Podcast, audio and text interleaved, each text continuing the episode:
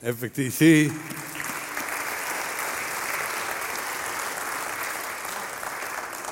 Efectivamente, bienvenidos al domingo de arranque y qué bueno que podemos estar juntos al explorar cómo nos congregamos, cómo crecemos y cómo somos comisionados para ir a un mundo que necesita a Cristo.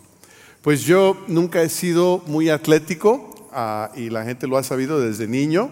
Cuando estaba en la escuela primaria y ah, había que escoger equipos, ponían a dos capitanes para escoger equipos iban escogiendo y yo estaba como uno de los últimos que me escogían, pero finalmente tenía que terminar en un equipo, era obligatorio y le echaba ganas, fuera fútbol o fuera básquet o fuera otra cosa, y a veces el equipo ganaba y a veces perdía, eh, cuando ganaba no era por mí y cuando perdían sí era por mí, pero eh, e-, era parte de la experiencia de niño. Y ahora de adulto me gusta jugar golf y en el golf también se da lo mismo porque jugamos eh, eh, en una forma en la cual nos ponemos en equipo y vamos escogiendo el tiro de la persona que le salió mejor. Entonces hay dos equipos y hay que tener alguien muy, muy bueno en el equipo y el otro puede ser medio mediocre. Entonces aquí está uno de los equipos con el que juego. Ahí en ese equipo hay dos buenísimos, buenísimos. Siempre le salen bien los tiros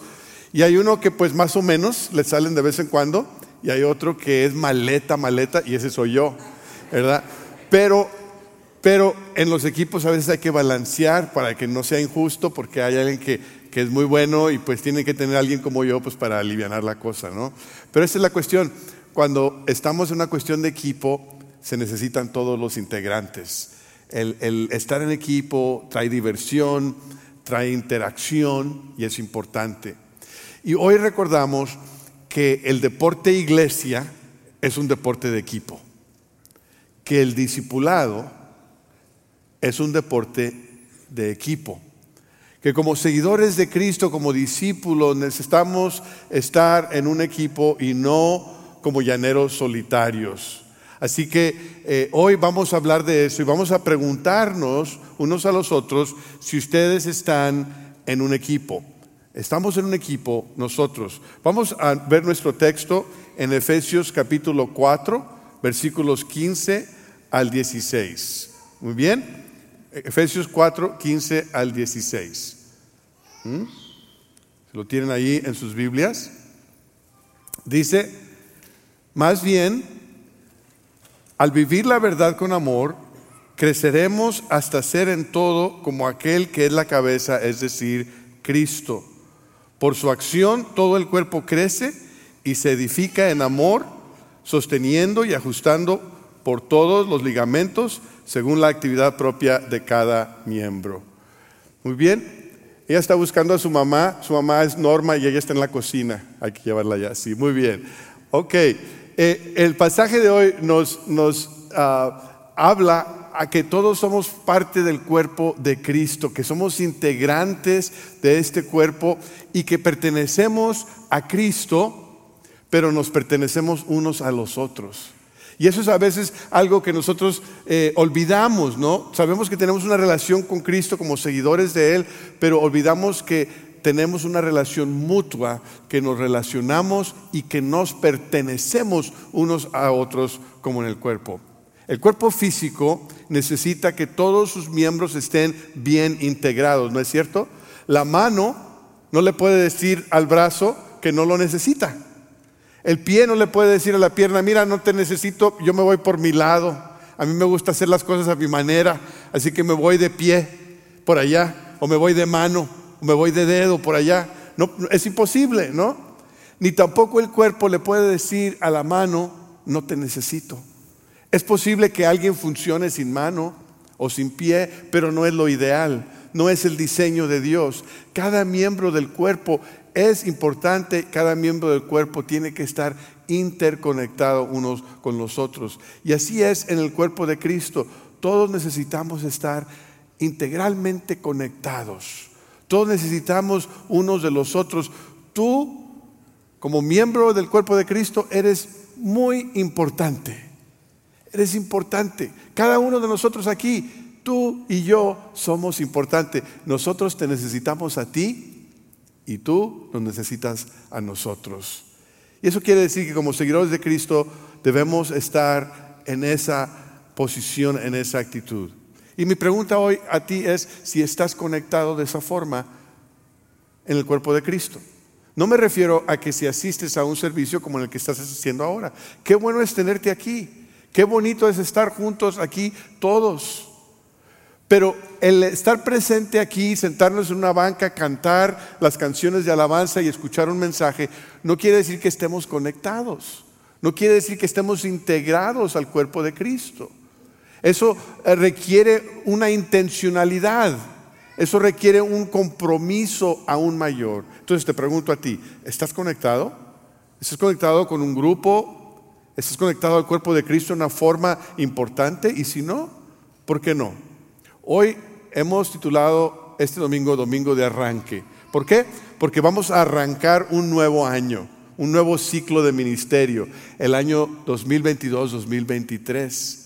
El, domingo pasado ya promovimos en las clases de niños, los de kinder ya pasaron a primer grado, los de sexto grado ya ahora están con el ministerio estudiantil, los que graduaron de high school ya son adultos y ya muchos en la universidad o trabajando.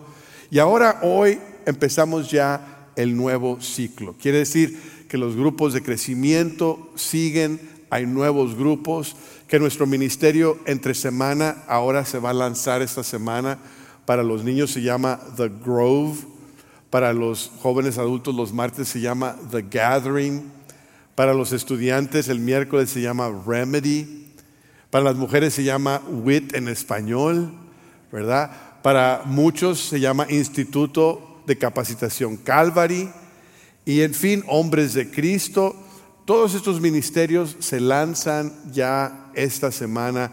Y lo importante es no solamente que los estemos lanzando, sino que tú seas una parte de uno de ellos, que tú estés integrado en uno de estos ministerios.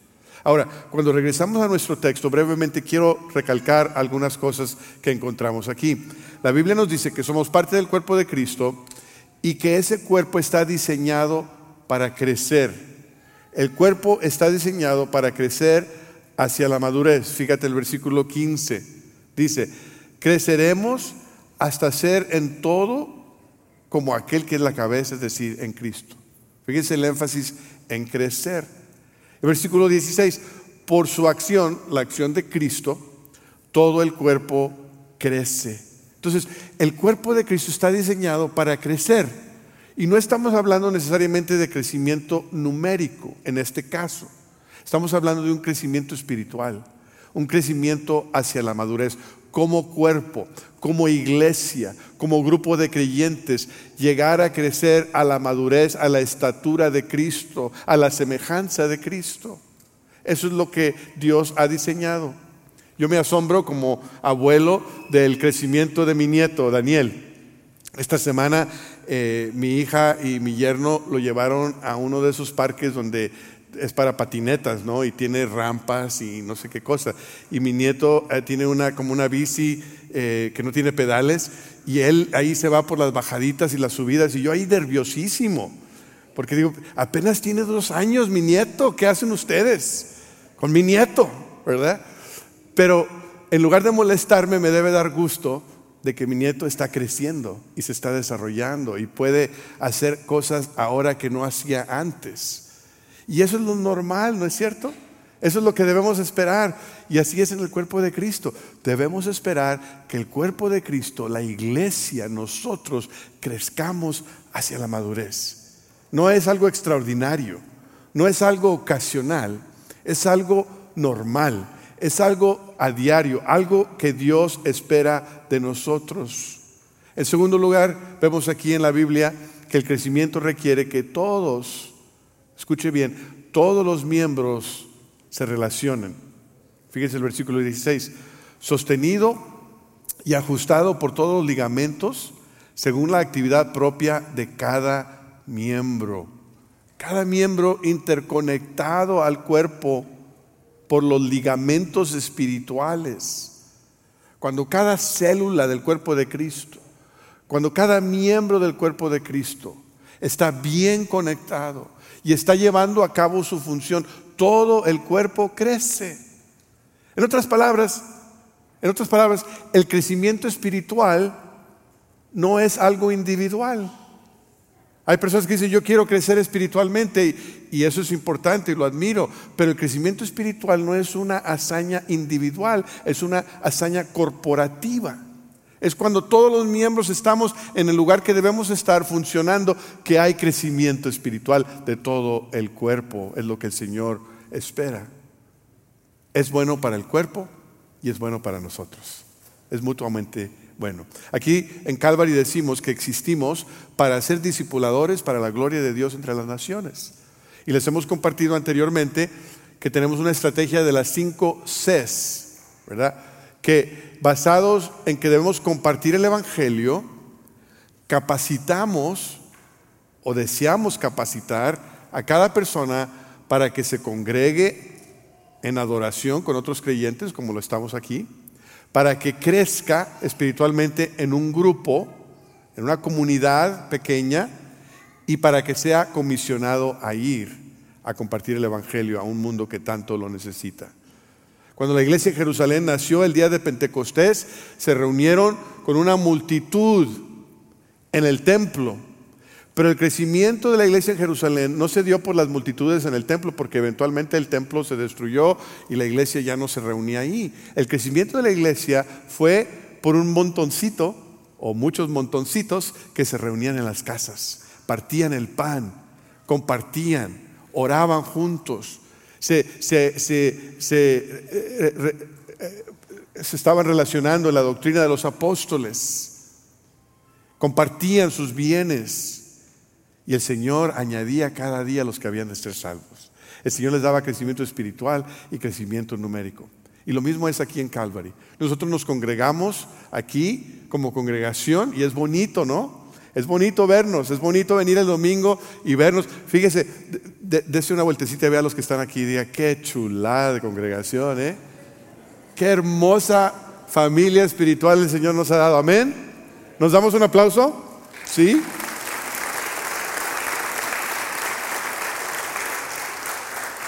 Para mí es una bendición verlos.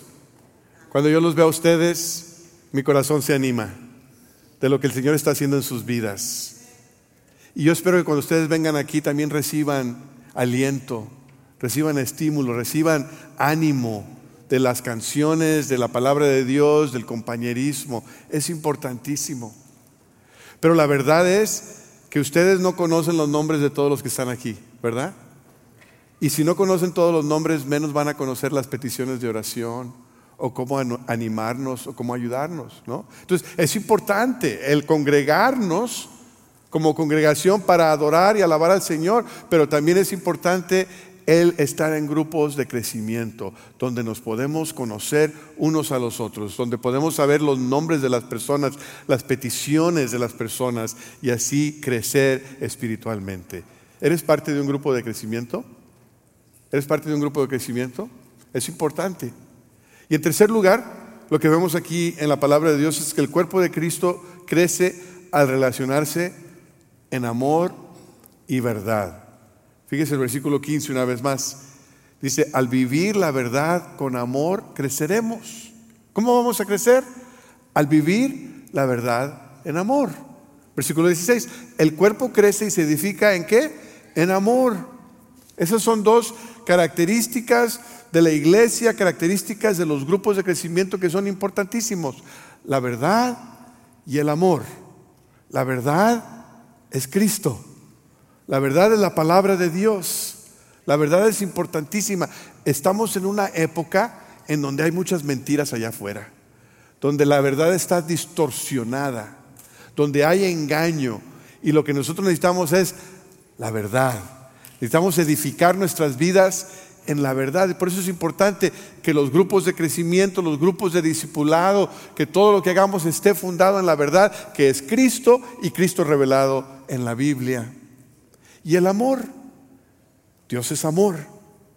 Cristo nos amó. La cruz tiene que ver con el amor. Lo que más nos debe distinguir como discípulos del Señor es el amor. El Señor Jesús dijo, en esto conocerán que son mis discípulos, en que se amen los unos a los otros. ¿Y cómo nos amamos? Pues nos amamos al conocernos, al orar unos por los otros, al animarnos, al servirnos unos a los otros, al desear lo mejor de la otra para la otra persona. Ese es el amor. Pero estas dos cosas deben ir íntimamente juntas, la verdad y el amor. Hay personas que, que quieren estar muy comprometidos a la verdad, pero descuidan el amor. Imagínense ustedes lo que es crecer en una familia que esté comprometida a la verdad y no hay amor. Qué duro, ¿no? Va a haber reglas y va a haber expectativas y, y va a haber regaños y nada de amor. La verdad es importante, pero necesita ser servida con amor. Y hay personas que, dicen, no, hay que amar y que hay que aceptar y que, y que hay, hay, que tolerar, que el amor todo lo puede y todo lo soporta y todo lo aguanta. Y, y todo eso es verdad. Pero a veces no queremos hablar la verdad porque tenemos miedo de ofender. Pero déjame decirte, el amor que no habla la verdad no es amor. El verdadero amor habla la verdad. Que se va a ofender, pues quizás se ofenda, pero es lo mejor. La verdad siempre liberta. La verdad siempre es buena. La libertad, la verdad siempre edifica. Entonces, importante, la verdad y el amor juntos, no uno sin el otro. Hablando, viviendo la verdad en amor es como crecemos como grupo de crecimiento, como iglesia, como comunidad espiritual. Aquí en Calvary decimos que los grupos de crecimiento deben tener seis características, se las voy a compartir ya sea que usted ya esté en un grupo o esté considerando unirse a uno, esas seis características de un grupo de crecimiento. La primera es que promueve la adoración y la oración. Un grupo de crecimiento debe animar a sus miembros a que estén bien conectados en su devoción al Señor. En segundo lugar, provee estudio bíblico participatorio. Aquí en nuestra congregación, al adorar, es un poquito de un monólogo, ¿no? Me escuchan a mí y ustedes escuchan, yo hablo. Pero en el grupo de crecimiento todos deben hablar. Debe haber discusión, debe haber participación, porque así aprendemos y descubrimos la verdad juntos.